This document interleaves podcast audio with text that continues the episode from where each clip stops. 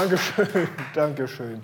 Ihr seid noch nicht völlig gelähmt, wie ich sehe, nach diesem grandiosen Auftaktspiel.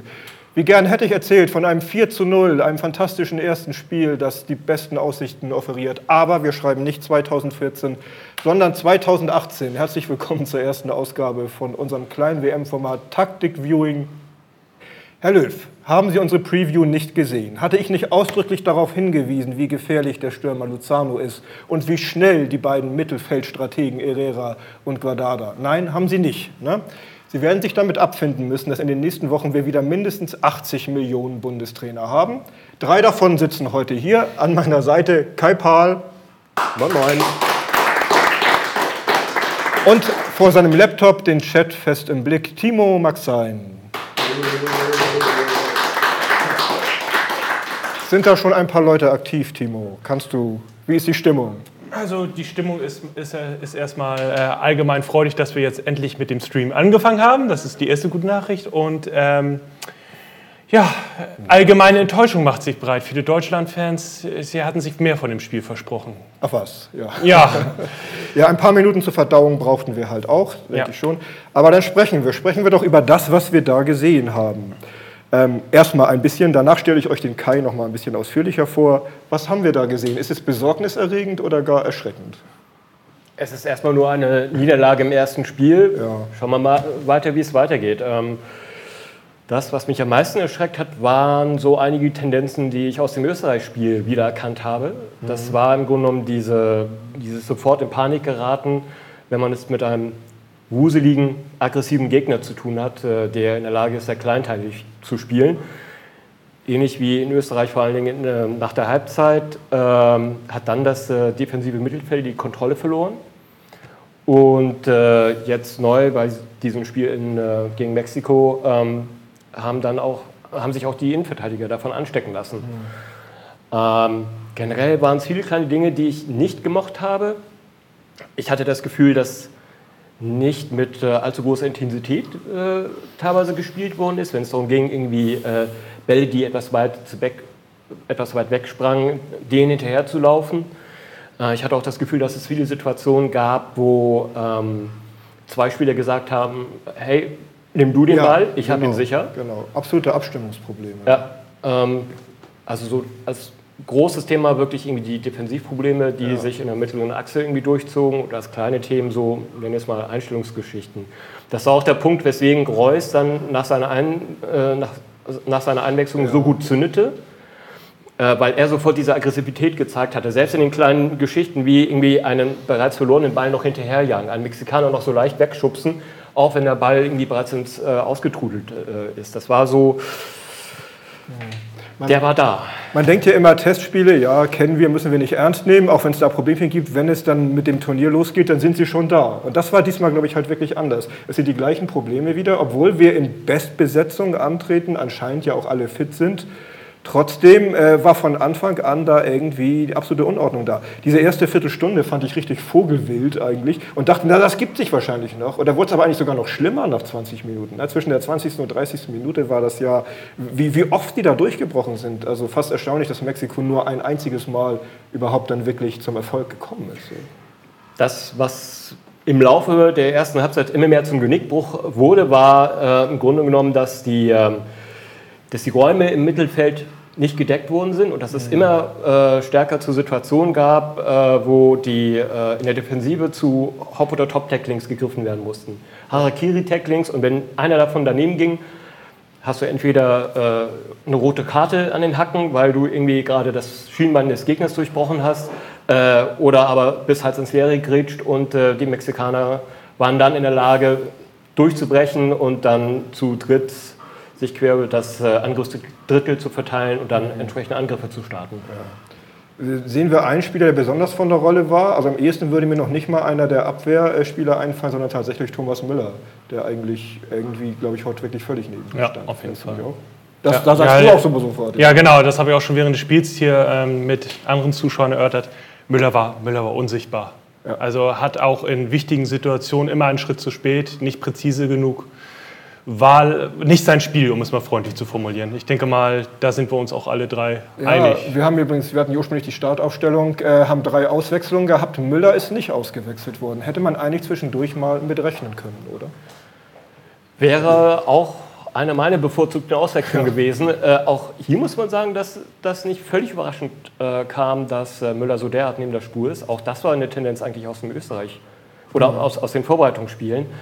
Ähm, ich hatte mir auch wesentlich mehr eigentlich davon erhofft, dass halt auf der rechten Seite diese Bayern-Achse, Kimmich und Müller, gut harmonieren würde. Aber das war eigentlich überhaupt nicht vorhanden.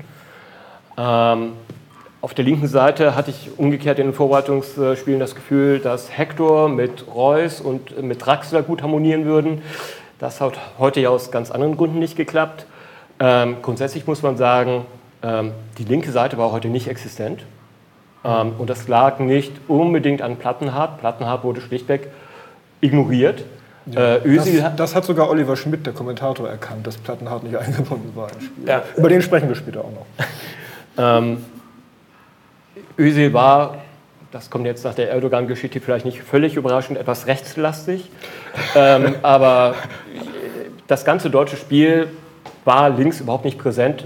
Und das führte halt auch zu einer gewissen äh, Berechenbarkeit und führt auch dazu, dass äh, an dem Punkt, wo das Spiel dann über rechts ging, Kimmich eigentlich auf sich alleine gestellt war, weil Müller mm, irgendwie irrlichtete. Also am besten lief es über rechts noch, wenn äh, Werner äh, mit, sich mit nach außen einschaltete. Der, der Chat meint auch, es werden so erste Stimmen laut, dass Müller bei dieser WM gar kein Tor schießen wird. Also so weit würde ich nicht gehen, aber ähm, wenn er sich nicht steigert, Ja. Weiß man nicht, ne? Also auch insgesamt, er ist ja nun schon, er ist ja nicht mehr der Müller, der vor vier bis sechs Jahren war. Das würde ich auf jeden Fall auch sagen. Ja. ja. Ähm, vielleicht mal grundsätzlich wollte ich erzählen, was wir eigentlich in unserer Sendung machen wollen. Natürlich sprechen wir jetzt erstmal ein bisschen, haben wir es ja schon getan, über das Spiel, das wir gerade gesehen haben. Wir werden aber auch noch allgemein über die anderen Spiele sprechen, die wir jetzt bei der WM schon gesehen haben. Ein bisschen über die Stimmung und das Drumherum an sich. Und am Ende geben wir dann noch einen kleinen Ausblick ähm, aufs nächste Spiel gegen Schweden, das ja jetzt eine noch viel größere Bedeutung fast gewonnen hat. Denn das Ja. muss auf jeden Fall gewonnen werden. Und ähm, gibt es überhaupt jemanden, der in Deutschland positiv, im, im deutschen Team positiv heraussticht, der irgendwie Man of the Match können wir eigentlich. Ich wollte vorhin eigentlich noch einen Zettel rumgeben, dass wir hier auch im Publikum fragen, wer unser Spieler des, äh, des Tages war, aber äh, glaube ich, ist eigentlich kein Thema. Ne? Da ist jetzt keiner. Ja, Reu, Reus war belebend, natürlich. Ja. Reus war beliebt und ich war auch sehr angetan von Neuer, bei dem ich halt immer die Befürchtung mitschleppte, äh, okay, mit der vielen Spielpraxis, wie ist das mit dem Raus, äh, Rauslaufen, wie ist es mit seiner Passsicherheit und sowas und äh, das war heute weitestgehend im äh, Er hat auch von seiner Körpersprache und Art her sehr viel äh, Souveränität und Präsenz ausgestrahlt, fand ich. Dass wirklich nicht, also nicht zweifeln musstest, dass da irgendwas ist. Ja. Insofern haben wir vielleicht zumindest eine Baustelle weniger, die wir jetzt nicht mehr befürchten müssen. Aber dafür haben sich halt andere aufgetan, denn es, es schleppen sich tatsächlich, wie es aussieht, die Probleme aus der Vorbereitung und den Testspielen diesmal mit ins Turnier. Ähm, hier fallen auch die Namen Brandt soll gut gewesen sein und Hummels waren auch viele mit einverstanden. Ja, Brandt hatte ein, zwei starke Szenen, natürlich Ja. in der kurzen Zeit, die er jetzt überhaupt auf dem Feld war. Ja. Ja, Hummels hat für mich im Grunde genommen die gleichen Probleme gehabt wie äh, Boateng, Kedira und Kroos. Ähm, das waren teilweise Harakiri-Tacklings, ähm, die da ins Leere äh, liefen. Das war halt, ist im Grunde genommen ein Gesamtpaket, was mit, den, mit diesen vier Spielern, was nicht klappte. Und äh, wenn da ein oder zwei Leute einen Fehler machen, reißt es sofort die anderen beiden mit runter. Insofern schwer, da irgendwie Hummels jetzt positiv oder negativ herauszuheben. Okay. Hätte man Reus von Anfang an bringen sollen? Was meint ihr? Ja, also nach den Eindrücken, die wir jetzt gewonnen haben, ja. Okay. Aber es war ja eigentlich noch genug Zeit. Es wäre ja eigentlich in der letzten halben Stunde möglich gewesen, da zumindest noch einen Treffer zu erzielen, denke ich. Und ich sag mal so zwischen der 60. und 75. Minute hatte ich auch das Gefühl, gleich kommt er. So wie wir in der ersten Halbzeit das Gefühl hatten, gleich schießt Mexiko irgendwann mal ein Tor und schließt auch mal einen Angriff erfolgreich ab. So hatte ich das Gefühl, dass wir es eigentlich noch schaffen. Aber die letzten 10, 15 Minuten dann nicht mehr. Da war eigentlich äh, das Spiel völlig zerfahren. Das Spiel war zerfahren durch zahlreiche Unterbrechungen, sei es äh, durch Fouls, sei, sei es durch Einwechslungen, aber dann gab es auch schon wieder die letzten, sagen wir fünf oder zehn Minuten, quasi mit der Einwechslung von Brandt, in der sich die Okay. Geschichte wieder etwas beruhigte und deswegen Deutschland auch wieder etwas mehr Spielfluss äh, äh, fabrizieren konnte. Also so unterm Strich muss man sagen, oder behaupte ich jetzt einfach mal, so ein 1 zu 1 wäre nicht ganz so unverdient gewesen. Äh, so nach den Chancen und nach dem Druck, den sie äh, in, phasenweise in der zweiten Halbzeit aufbauen konnten. Ja. Aber Mexiko war schon stark und eigentlich haben die auch genau das gemacht, was ich erwartet hatte. Ich meine, ich hatte ja einen skeptischen Tipp abgegeben im ja. Vergleich zu dir, Timo. Äh, mit 1 zu 1. Ich war sogar dann noch zu optimistisch, obwohl, wie Kai sagt, 1 zu 1 hätte es ja auch gut und gerne ausgehen können. Ähm, die haben eigentlich tatsächlich das gebracht, was man ihnen auch zutrauen konnte. Ich bin ja so erstaunt, dass der Trainer, das wurde auch eben im Kommentar mal wieder erwähnt, so umstritten ist in Mexiko. Die werfen ihm vor, dass er kein Mexikaner ist und dass er halt äh, keinen eindeutigen Spielstil äh, etabliert hat, sondern gerade, dass er so viel rotiert und variiert, scheint mir aber wirklich eher eine Stärke der Mannschaft zu sein, weil die haben das eigentlich super umgesetzt. Ne? Also ich, ich hatte ein bisschen damit gerechnet, dass äh, Mexiko so auftritt. Wie gesagt, dass wir verlieren, hatte ich nicht eigentlich nicht wirklich erwartet. Ich hatte Mexiko schon etwas anders erwartet. Ich habe sie in einem Vorbereitungsspiel gesehen, ich glaube gegen Dänemark, bin mir nicht ganz sicher. Ja. Ähm, gegenüber diesem Vorbereitungsspiel hat äh, Mexiko im Grunde genommen an zwei Stellschrauben gedreht. Das eine war die Viererkette. Gegen Dänemark war die noch, ich nenne es mal, relativ fluid. Da war es meistens so, dass ähm, diese nominell vier Verteidiger, äh, von denen zog einer der Außenverteidiger meistens sehr hoch und es entstand so eine gewisse Asymmetrie, mit der auf der einen Seite relativ viel Druck erzeugt worden ist. Da sind sie diesmal völlig konservativ geblieben. Es, die, die vier blieben, äh, wenn der Gegner im Ballbesitz waren, wirklich äh, richtig hinten und nur bei Torabstößen zogen beide Außenverteidiger etwas weiter nach vorne. Aber das war bei weitem nicht so, äh, nicht so extrem, wie es doch äh, gegen das Dänemark, im Dänemark-Spiel war. Die zweite Geschichte, die anders war, war, ähm, sie haben sich äh, eigentlich mit der Wuseligkeit so ein bisschen zurückgezogen äh, an den Punkten, wo sie in der eigenen Hälfte waren. Ähm, also die beiden äh, Sechser, die auch wahrscheinlich die besten Leute äh, von, von Mexiko in dieser Partie waren, äh, also Herrera und Guardado, ähm, die die waren sehr, sehr behutsam in ihren Vorwärtsaktivitäten, mhm. äh, haben aber defensiv dann auch wirklich irgendwie sauber vorne äh, alles abgeräumt, was von deutscher Seite auf sie draufgeschmissen worden sind. Also sie waren wirklich die Initialzündung dafür, dass, sie, äh, dass, die, äh, dass das deutsche Mittelfeld verunsichert war. Also wie sie in die Bälle reingegangen sind, äh, wie sie wirklich aus relativ sicher scheinenden Ballbesitz Deutschlands wirklich wackelige Geschichten gemacht haben. Ähm, das war schon so massiv und das war gegen Dänemark überhaupt nicht zu sehen. Ja, also ihr merkt schon, wir versuchen zumindest auch das Ganze ein bisschen zu analysieren, ein bisschen auf die Taktik einzugehen, ohne jetzt allzu trocken dabei zu wirken. Ich hoffe, ihr könnt am Ende daraus ein bisschen was mitnehmen und seht das dann nicht so, äh, wie es Thomas Doll einst beschrieben hat. So alles bla bla bla ist das doch. Kai, wir stellen dich jetzt nochmal vor, und zwar etwas ausführlicher. Du äh, machst seit vielen Jahren einen Blog das heißt alles außer Sport.de. Und ich glaube, du hast seitdem täglich, täglich einen Eintrag darin verfasst. Ja, so roundabout, ja, ungefähr. Ähm, ja, also und das alles ich, nebenbei und nicht auch, hauptberuflich. Auch ich bin manchmal krank, auch ich habe manchmal Urlaub. Ähm, also insofern, ähm, einige Streichtage gibt es da schon. Ich habe sogar manchmal ja. keinen Bock. und disziplinierst dich dann, das zu machen. Ähm, manchmal ja, manchmal nein. Genau. Du beschreibst in deinem Blog meist, was es an jedem Tag im Fernsehen zu sehen gibt, kommentierst aber auch, was sich äh, medienrechtlich, TV-mäßig tut, auf welchem Sender was, dabei sogar den Blick auch nicht nur auf Deutschland, sondern auch auf USA, Frankreich und so weiter. Ähm, wenn jetzt die WM ansteht, ich sag mal, wie ist das Feeling? Wir haben schon so ein paar davon mitgemacht, sage ich. Ist noch das gleiche Fieber da wie damals? Ich glaube, du hast früher mal die WM äh, die ganzen Hefte getestet und verglichen oder sowas, das machst du heute, glaube ich, nicht mehr. Ja, also äh, was nun die Freunde herausbringen äh, oder die Sportbild oder äh, der äh, Kicker ist mehr oder weniger ähm, das gleiche Konzept, was sie halt auch in den Vorjahren gemacht haben. Also nicht jede ja. Zeitschrift das gleiche Konzept.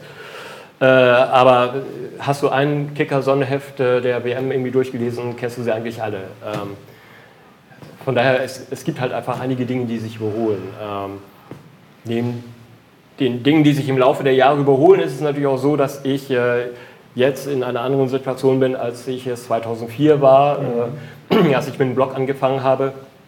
Beruflich stehen einfach andere Dinge an.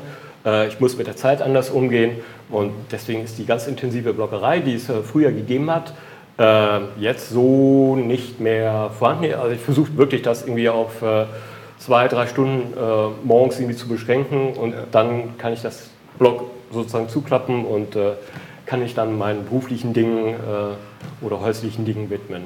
Ja. Aber das Blog kommt regelmäßig. Es gibt ein weiteres Kommentarblog, das heißt dann alles außer, alles außer Sport.de, auf dem es auch immer noch wieder sehr amüsant und ähm, auch zivilisiert zugeht, kann ich eigentlich nur empfehlen. Ähm, wenn wir die deutsche Mannschaft mal so allgemein betrachten, wie viel äh, Empathie kannst du ihr so entgegenbringen? Leidet man mit? Also es hat sich ja im Laufe der Zeit einiges geändert. Wir haben hier hinten so ein schönes Buch stehen, das halt Gebrauchsanweisung für die Fußballnationalmannschaft in dem der Autor Michael Horeni beschreibt, wie sehr er eigentlich in den 80ern zum Beispiel gelitten hat unter dem deutschen Team.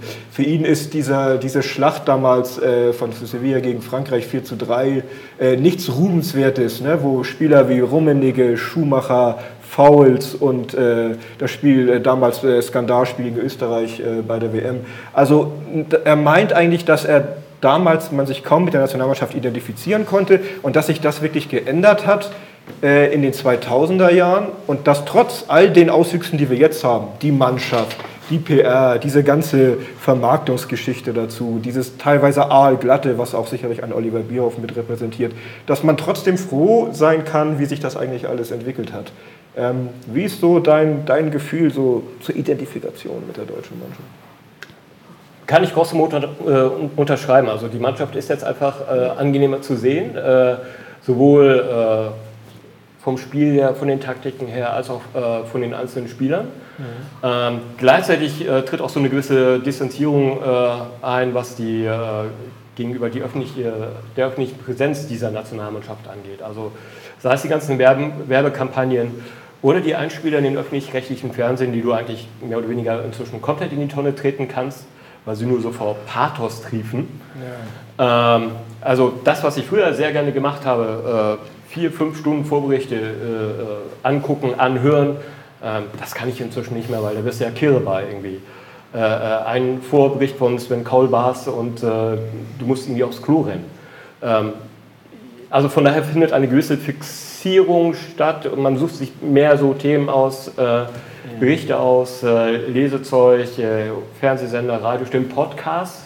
Podcasts sind ja auch ein Ding, was ja. in den letzten Jahren verstärkt aufgekommen sind und erzeugt sich so einfach seine eigene Medienumgebung, statt irgendwie um 13 Uhr nach dem Mittagsmagazin die ARD einzuschalten und dann irgendwie äh, auf Dating-Netzer zu warten, wie es dann irgendwie 98 noch der Fall ja. war. Oder jetzt, oder eine Palina Roginski, die ich sonst sehr schätze als, als Schauspielerin oder Moderatorin, die dann da rumhampelt und so ein bisschen in, in Moskau auf und abläuft und singt und tanzt und du fragst dich wirklich, was, was der Wert dieser Beiträge sein Wobei auch, auch da muss man sozusagen ein bisschen mehr Differenzierung reinbringen. Ähm, wenn ich mir die Studiosendung selber angucke, was im Studio selber passiert, also sprich die Moderatoren und die Experten, ja. dann finde ich die bei dieser WM, dann haben sie im Vergleich zu den letzten 10, 20 Jahren ein verdammt gutes Niveau erreicht. Also gerade Christoph Kramer ist mir jetzt äh, in den letzten ja. beiden Tagen sehr angenehm im ZDF aufgefallen. Oliver Kahn ähm, äh, äußert inzwischen Meinungen, äh, die durchaus interessant sind. Ähm, das war nicht immer so.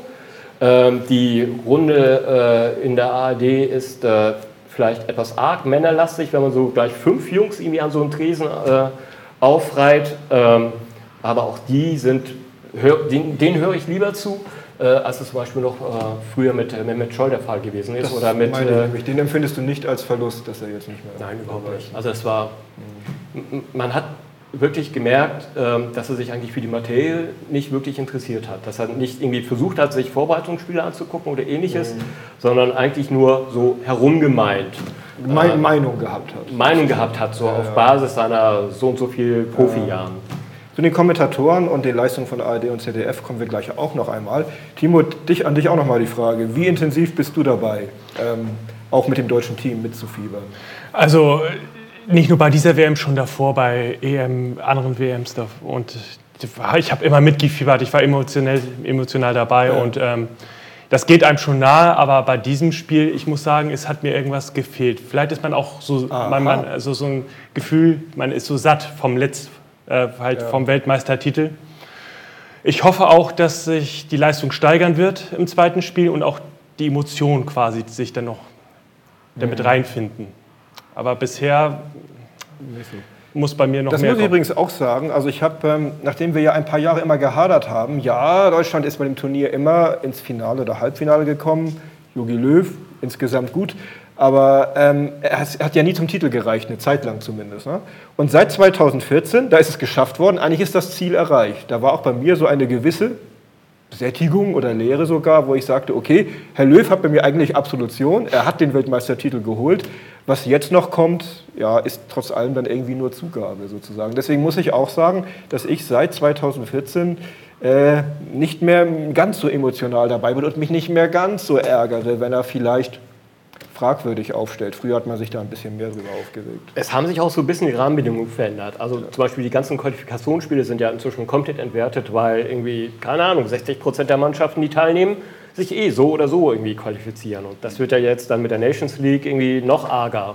Oder mit den 48er-Turnier, was ja. ab 2026 kommt. Wobei wird. es ja trotzdem bei einer 32er WM Holland und Italien gelungen ist, sich nicht zu qualifizieren. Also es ist immer noch möglich. Ne? Ja, und äh, beide an Schweden zerschellt. Ähm, an Schweden, zu denen kommen wir später noch. Ähm, und noch ein zweiter Punkt, ähm, die Zentralvermarktung von Weltmeisterschaften oder Europameisterschaften durch äh, UEFA und FIFA hat auch so eine, zu einer gewissen Uniformität äh, geführt. Mhm. Also das, diese Weltmeisterschaft fühlt sich nicht wirklich anders an als 2010 Südafrika oder 2002 äh, äh, Asien, abgesehen vielleicht von einer etwas anderen Tageszeit. Ja, das war vom Fernseher verfolgst nicht. Das war vielleicht ein klein bisschen anders äh, in Brasilien aufgrund der wirklich teilweise extremen äh, äh, meteorologischen Bedingungen. Mhm. Aber du siehst halt mehr oder weniger überall die gleichen Banden. Du siehst die mehr oder weniger gleichen, gleich zusammengestellten Schriftarten. Äh, du weißt, wie die Abläufe sind. Ähm, es, ist, es fehlt das eigene der, der, der jeweiligen WMs. Ja. Was irgendwie bei Brasilien vor allen Dingen hängen blieb, neben dem Wetter, ist das 7 zu 1. Aber so richtig das, das brasilianische oder jetzt das Russische geht eigentlich komplett ab. Ja. Ähm, du merkst es, man kann vielleicht drüber lachen, aber dass tatsächlich ja auch das deutsche Team diesem Camper hier hinterher trauert, das sie vor vier Jahren hatten, weil es anscheinend doch irgendwie was ganz besonderes Flair hatte und so. Und dass sie jetzt das Gefühl haben, sie seien in einer gesichtslosen Sportschule untergebracht oder so. Ich weiß es nicht, aber selbst das, äh, weil du sagst, Brasilien war eben noch ein bisschen besonders. Ne? Dass das tatsächlich vielleicht sogar eine Rolle spielt. Vielleicht ist das jetzt unser großes Problem. Wir haben nicht mehr so ein schönes, äh, schnuckeliges Trainingsquartier. ARD und ZDF berichten diesmal aus Baden-Baden in ihrem großen Studio und nicht direkt aus Russland. Man spart, das können wir natürlich sagen, das ist alles im Sinne des Gebührenzahlers und das wissen wir gerade hier beim Massengeschmack ja auch immer durchaus zu würdigen. Ähm, macht das wirklich einen großen Unterschied? Ähm, insgesamt die Qualität der Berichterstattung bisher, was sagst du da? Du hast ja jetzt schon die Experten schon angesprochen, dass es da auf jeden Fall äh, eher sogar ein bisschen besser geworden ist. Ja, also das Personal dort, wo sie es gewechselt haben, hat sich verbessert. Ja. Dort, wo sie es nicht ge verbessert, äh, gewechselt haben, hat es sich leider nicht verbessert. Ähm, ähm, ja, die Örtlichkeit, schwer zu sagen. Die BBC hatte eine ganze Zeit lang die Angewohnheit, aus einem gläsernen Studio vor Ort zu, zu berichten. Und es hat sich auch schon so ein bisschen mehr, wie soll ich sagen, ähm, authentischer angefühlt. Ähm, ob du jetzt aus einem gesichtslosen Studio im Broadcasting Center in Moskau berichtest oder aus Baden-Baden, ja, das kann in der Tat dann relativ wurscht sein. Und ja. wenn es dann irgendwie Geld spart, ist es auch okay. Ähm, aber ja, mir fehlt es vor allen Dingen bei den Reportern, also nicht bei den Kommentatoren, sondern bei den, den äh, Journalisten, die die Einspieler anfertigen.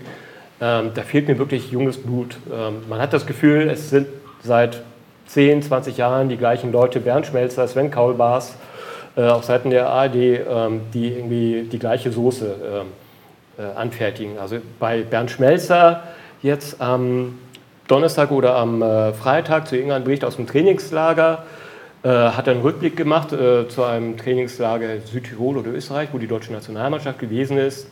Da hat er irgendwie Berge gezeigt und mitten auf so einem Spazierweg war so ein Plastik-FIFA-Weltpokal. Äh, Welcher Journalist kommt auf die Idee, irgendwie als Requisite für einen Beitrag irgendwie so einen Plastikpokal äh, zu holen? Ja, den muss ich jetzt doch irgendwie einbauen. Ach, stell ihn mal dorthin, dann film ihn ab und ich werde dann schon irgendwas drauf quatschen. Das ist so, oh, so künstlich, so artifiziell, so geschraubt. Ähm, ich glaube, das fällt echt nur Leuten ein, die irgendwie schon seit 20 Jahren die gleiche Soße anfertigen. Ja, und wenn die halt mit Rahmen und Vorberichten immer noch Stunden am Programm zu füllen haben, also es hat sich, glaube ich, bei einigen Fußballfans auch eh schon die Tendenz durchgesetzt, dass man am besten wirklich erst fünf Minuten vor Anpfiff einschaltet und eine Viertelstunde nach Abpfiff dann wieder ab, weil das, was drumherum kommt, manchmal wirklich ja, schwer zu ertragen ist. Ähm, schauen wir uns die WM allgemein an. Wir haben natürlich jetzt erst ach, äh, zehn Spiele, glaube ich, gehabt. Insgesamt, was können wir zum bisherigen Niveau sagen? Es ragt natürlich ein Spiel heraus, das jetzt von einigen gleich als Instant-Klassiker empfunden wird. Haben wir es alle gesehen hier, das 3 zu 3, Portugal gegen Spanien? Ja, klasse. Oh, oh. Allgemeines Konflikt. Das war was. Ansonsten, das Niveau bisher, ich habe so das Gefühl, es ist wieder so äh, Tendenzen, die sich ausmachen lassen äh, manchmal haben die klar spielüberlegenen Mannschaften wieder Schwierigkeiten, Tore zu schießen. Das war bei Argentinien so, das war bei Marokko so, auch bei Peru. Und die Afrikaner tun sich erneut wieder sehr schwer. Wir warten immer auf den großen Durchbruch der afrikanischen Teams. Warten wir noch drauf oder, oder ist deren Zenit vielleicht sogar auch schon überschritten? Ähm, die tun sich, glaube ich, auch wieder alle, alle sehr schwer, überhaupt von zum Torerfolg zu kommen. In der Tat, bei den afrikanischen Mannschaften, wenn man das so subsumieren will, so einen großen Kontinent, ähm, sieht es in der Tat so aus, als würden sie auf der Stelle stehen bleiben. Also Ägypten scheint mehr oder weniger von Musala abzuhängen. Ja. Marokko habe ich nicht gesehen, also aus der Geschichte bin ich jetzt raus. Äh, Nigeria ist wieder so die typisch schwarzafrikanische Geschichte. Ähm, du hast halt immer auf der einen Seite das wilde, ungestüme Spiel und dann hast du auf der anderen Seite den Verband, der einen europäischen Trainer reinbringt, der versucht, äh, irgendwie europäische Strukturen drüber zu stülpen. Das geht häufig so weit schief, dass irgendwie ähm, es überhaupt nicht passt. Jetzt im Falle von Nigeria mit äh, Gernot Rohr äh, sah das sehr europäisch aus. Das war sehr diszipliniert. Das sah nicht schlecht aus, aber dann hattest du auch irgendwann das Gefühl, okay, wo bleibt jetzt eigentlich die Überraschung? Äh, fällt euch auch noch mal was ein? Ähm, da hat man wiederum das Gefühl, dass da irgendwie auf der Chaos-Skala zu viel beschnitten worden ist. Ähm, ich muss übrigens bei diesen europäischen oder deutschen Trainern, die gerne engagiert werden, dann immer denken, also Gernot Rohr ist jetzt noch mal so einer, der übergeblieben ist, glaube ich, der Einzige jetzt noch in dem Fall. Ne? So, aber so Typen wie Otto Pfister, den wir damals immer hatten, der Mister mit dem offenen Hemd und so, das waren doch wirklich so Figuren, wo du dich auch gefragt hast, ähm, wie, wie die also eigentlich an diesem Job teilweise... Äh, ja, wobei Otto Pfister war ja irgendwie nun irgendwie ich weiß nicht, wie lange in Afrika war, ja. zehn oder mehr Jahre. War eine Type auf jeden Fall. War eine Type. Gernot Rohr so aus seinem Background, äh, französischsprachig, viel mit Nachwuchs äh, beschäftigt und so. Äh, den halte ich auch noch für authentisch, aber eben dieses Reinschmeißen von Winnie Schäfer, hm, habe ich nicht verstanden. Ja, also. genau, wie Winnie Schäfer und Kamerun war auch so eine Geschichte, wo man sich fragen kann. Der ähm, Chat hat hier gerade mal äh, ein anderes Thema und zwar. Was? Claudia Neumann ist, wird sehr kontrovers diskutiert. Ja, das finde ich übrigens, also wenn ich dazu mal Wie ist eure Meinung sagen darf, es ist ja eigentlich schon fast auch eine Selbstverständlichkeit oder schick, äh, auf Claudia Neumann einzudreschen. Ähm, zugegeben ist sie manchmal etwas anstrengend, was aber eher an ihrer Stimme oder ihrer Stimmfarbe liegt, das zwei Stunden lang zu hören. Also ich habe sie gestern gehört und fand sie wirklich äh, auch fachlich und von der Art her angenehmer und unaufdringlicher als viele der anderen Schreihälse und äh, Plattitüdendrescher, die wir sonst teilweise da haben. Also ich ziehe tatsächlich mit einer Claudia Neumann, einem Tom Bartels mittlerweile auf jeden Fall äh, deutlich vor. Wenn das ähm, der Maßstab ist, okay. Ja, also ich vergleiche jetzt erstmal. Ja, weil im Verhältnis, wie sehr, wie sehr zum Beispiel immer auf, auf äh, Neumann, auch wenn du dir die Facebook-Seiten anguckst und so, wirklich, die muss auch wirklich ein sehr dickes Fell haben. Ähm, oder sowohl sie als auch die Verantwortlichen, die sie einsetzen. Ähm, also ich, ähm, ich wäre nicht gut, aber ich finde sie nicht, dass sie jetzt die schlimmste ist von allen. Nein, aber. Nein, das nicht. Äh, okay, Neumann ist jetzt, sie hat, sie hat zwei Spiele jetzt kommentiert. Ähm, ja. Problem ist, ich finde sie nicht schlecht. Ähm, ich fand sie ganz okay. Äh, aber jetzt gerade bei, äh, bei ihren ersten beiden Anse äh, Einsätzen, die sie bei der WM gehabt hatte, fand ich sie unter Form. Also da hat sie mir einfach schlichtweg zu viel gesabbelt. Ähm, hm sie kann es normalerweise besser, von daher irgendwie keine grundsätzliche Kritik an der an der Claudia Neumann und ich würde sie jetzt auch im, sagen wir mal, ZDF-internen Ranking ähm, auch so eher auf Nummer 2, na, auf Nummer 3, sagen wir mal, setzen. Ähm, also hinter äh, Martin, ähm, Wer, kommt vor allen Dingen hinter ihr? Martin Schneider, äh, Bela Reti und äh, heute haben wir die Nummer 4 gehört, Das ist gleich, äh, gleich von 0 auf 4 geschafft bei dir heute. Oli- Oliver Schmidt. Also ähm, Das ist schlecht für Deutschland und schlecht für Oliver Schmidt. Ja, Äh, wa- Was, was mich wirklich kirre macht, äh, so eine Macke von Kommentatoren, ist, wenn sie irgendwie anfangen, äh, ab 30 Minuten vor Spielende die Uhr runterzuzählen. Uh, nur noch 29 Minuten, das könnte noch knapp werden mit dem Ausgleich. Uh, nur noch, 19, nur noch 28,5 Minuten. Da mu- muss man sich langsam beeilen. Das Und, und, und diese Anekdoten immer, das äh, hat er schon 1986 gemacht. Und es wäre das erste Mal, dass 1982 ein Spiel in, der, in, der, in dem ersten Rundenspiel so und so ausgeht gegen einen ehemaligen Weltmeister bla, äh, und so weiter und so weiter. Wobei der Meister der Karteikärtchen ist ja an sich ungeschlagen immer noch Bela Reti. ja, wobei er das sehr äh, abgebaut hat. zum ist mir noch nicht Also des, deswegen habe ich ähm, seit äh, 2000... ups, meine Uhr geht. Ja, Äh, seit 2014 habe ich ihn eigentlich lieb gewonnen. ja. Also das hat sich, äh, ist mir noch nicht so aufgefallen, muss ich mal drauf achten. Also Irgendwo habe ich das auch so abgespeichert, dass, dass Bela Reti wirklich eine Anekdote nach der anderen erzählt während der 90 Minuten. also früher hat er irgendwie Schoten gebracht, da hat er irgendwie äh, von irgendwelchen Freundschaftsspielen in äh, Saudi-Arabien oder so kommentiert und hat dann erstmal irgendwie die Durchschnittstemperatur der letzten Jahre aufgezählt. Ja, und man hat ja immer das Gefühl, dass zumindest jemand neben ihm sitzt, der ihm diese ganzen kleinen Kärtchen mit den Infos immer rüberreicht, die er dann so auch mit einreichen kann. Wir können ja mal im Chat anfragen lassen, wer dort, also, oder ist, die, ist es eindeutig, dass dort Claudia Neumann die nervigste oder schlechteste Kommentatorin Ähm, sein soll? viele meinen auch, dass Tom Bartels halt quasi da halt noch einen draufsetzt. Ähm, ich denke, die allgemeine Stimmung im Chat beschreibt ganz einfach, dass viele einen Tom Bartels einer Claudia Neumann vorziehen Ja. würden. Was mich bei ihm wirklich extrem stört, ist wirklich seine ähm, absolut national geprägte Kommentierung. Das ist wirklich schlimmer als bei anderen. Natürlich kann man letztendlich mit dem deutschen Team mitfiebern. Aber bei Tom Bartels ist es wirklich so, dass du das Gefühl hast, dass er wirklich äh, dem, dem Gegner, der nicht deutsch ist, äh, alles Schlechte wünscht. Oder es ist, es ist beim Skispringen, ich weiß nicht, aber das geht noch viel schlimmer. Ja, ja, hat ja auch gerade jemand geschrieben, Also Tom du. Bartels war schon beim, Tisch, beim Skispringen auf RTL furchtbar. Ja, es ist, du hast das Gefühl, er wünscht dem, dem, äh, dem nicht-deutschen Springer, dass er am besten hinfällt, abstürzt oder sich das Bein bricht. Hauptsache, der Deutsche bleibt vorne. Und äh, das ist bei ihm wirklich äh, äh, so ausgeprägt wie bei keinem anderen Kommentator. Das finde ich auch wirklich da ein bisschen. Außerdem hat er eine bipolare Persönlichkeit. Also entweder ist ihm alles zum Himmel jauchzen und Weltklasse und super oder es ist ihm alles quasi kurz vorm Selbstmord, weil total scheiße und äh, furchtbar und überhaupt extrem, Dreck und Ja, Bartels und Neumann, also da bin ich tatsächlich eher noch für Bartels, also Ja. gegen Bartels, so in dem Fall. Dann. Ja. was wir bisher gesehen haben, wir haben noch nicht alle Mannschaften gesehen, auch noch nicht alle Favoriten. Wir haben Brasilien noch nicht gesehen, wir haben England noch nicht gesehen. Das bleibt abzuwarten. Deswegen können wir uns, denke ich mal, darüber, wer wirklich Favorit ist oder wer sich da in dieser Rolle nach vorne gespielt hat, darüber sprechen wir vielleicht eher beim nächsten Mal. Jetzt machen wir auf jeden Fall noch unseren Ausblick aufs nächste Spiel äh, gegen Schweden.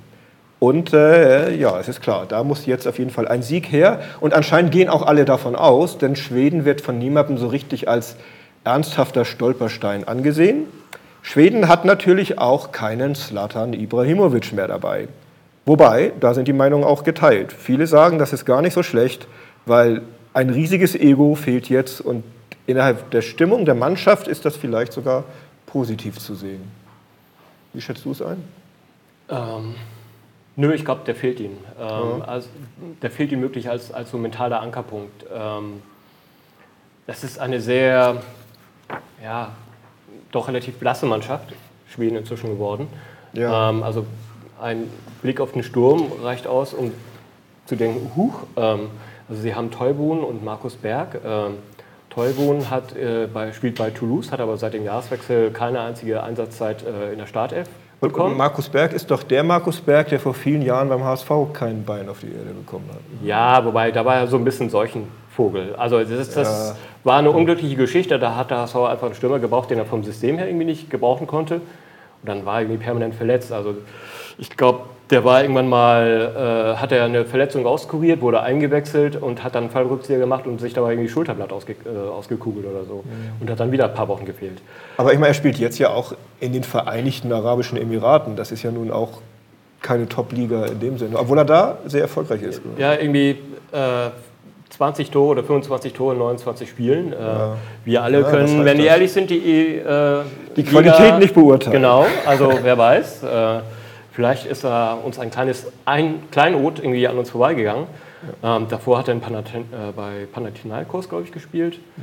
Ähm, aber als, als Sturm wirkt das schon irgendwie etwas merkwürdig, irgendwie so jemanden von den Emiraten zu nehmen und jemand, der in Frankreich äh, bei einem abstiegsgefährdeten Club äh, keine Einsatzzeit ja. bekommt.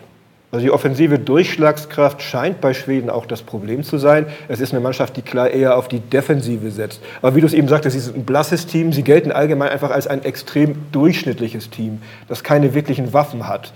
Im Gegensatz zu dem, was wir heute von Mexiko gesehen haben, da äh, ist einfach schon ein bisschen mehr Qualität vorhanden. In der Abwehr ist äh, Victor Lindelöf von Manchester United der zentrale Spieler. Der Rest um ihn herum besteht eher so aus soliden Verteidigern, sage ich mal. Und im Mittelfeld haben wir als Spieler tatsächlich auch äh, erstaunlicherweise noch Albin Ekdal gesetzt, obwohl der lediglich bei einem deutschen Zweitligisten namens Hamburger SV spielt. Den wollte ich jetzt unbedingt noch reinbringen. Äh, viel wichtiger als, äh, als Ekdal scheint mir aber dann doch ganz klar hier der Emil Forsberg zu sein der bei RB Leipzig spielt. Der ist eigentlich so der, der die Spielmacherrolle da ausführt. Ne? Wenn man einen Star hat, ist es vielleicht Forsberg? Oder? Ja, ich habe die im Vorbereitungsspiel gegen Peru gesehen. Ja. Das, da war er so ein bisschen hm, so am Spiel vorbei. Ähm, also die Stärke von Schweden ist wirklich, dass sie hinten schwer, schwer ja. zu knacken sind. Ähm, also von daher ist jetzt irgendwie auch, äh, sind diese Cassandra-Rufe, äh, dass für Deutschland quasi schon alles vorbei ist, äh, Sehe ich noch nicht ganz so, weil äh, auch Mexiko muss erstmal Schweden knacken und das wird nicht einfach. Äh, Schweden hat 0 zu 0 gegen Peru gespielt. Äh, Peru ist von der Anlage her nicht ganz weit entfernt äh, von äh, Mexiko. Von Mexiko. Mhm. Äh, in der Vorbereitung hat Schweden auch 0 zu 0 gegen Dänemark gespielt. es fallen generell in den, in den Spielen von Schweden sehr wenige Tore. Also das ist auch ein Zeichen dafür. Ich erinnere mich da an ein 4 zu 4 vor ein paar Jahren, ja. aber das, das war Ibrahimovic. Du erinnerst dich ja auch, ne? Das war Ibrahimovic und das war 4 ja, zu 4 nach 4 zu 0 Führung. Und das war auch eine Ausnahmesituation. Ja, das klar. wird so nicht so schnell wieder passieren. Nee, nee, allgemein defensiv stark, offensiv keine Durchschlagskraft. Ich glaube, die können wir schlagen. 2 zu 0 oder 3 zu 1 ist mein Tipp da diesmal. Ich glaube auch, dass diese Niederlage ein Weckruf gewesen sein muss, dass wir da mehr Leistung bringen werden. Schweden schätze ich auch wie ihr schwächer ein als Mexiko. Ja. Ich bin da, ich wiederhole meinen Tipp vom letzten Mal, hoffe, dass er diesmal äh, auch eintrifft. 2 zu 0 für Deutschland. Ja. Traust du ihnen das auch zu oder bist du skeptischer geworden? Ähm, das zu knacken, ist, das Bollwerk. Das ist, Achtung, Phrase, eine Einstellungsfrage. Also diese, diese Kleinigkeiten, äh, von denen ich vorhin gesprochen habe, dieses irgendwie einen Ball hinterhergehen, äh, dieses äh, wirklich äh, Autorität zeigen und äh, versuchen, einen Ball zu erobern und nicht irgendwie darauf warten, dass der andere hingeht. Ähm, ich glaube, das wird der eigentliche Knackpunkt sein. Und dann ist es relativ egal, wer der Gegner sein wird. Also damit will ich nicht sagen, dass jetzt mhm. dann auch Brasilien 4-0 geschlagen mhm. werden wird. Aber ähm, dann hat man zumindest die Werkzeuge an der Hand, mit denen man dann auch irgendwie äh, über einen längeren Zeitraum äh, so auftreten kann, wie man es phasenweise dann gegen Ende des äh, Spiels jetzt hier gegen Mexiko gemacht hat. Mhm. Wie es tatsächlich kommt, das werden wir nächsten Samstag erfahren. Da läuft das Spiel Deutschland-Schweden zur besten Sendezeit um 20 Uhr. Und anschließend um 22 Uhr sind wir dann wieder hier. Würde mich freuen, wenn ihr wieder dabei seid. Danke. Bye Euch bye. beiden und ciao.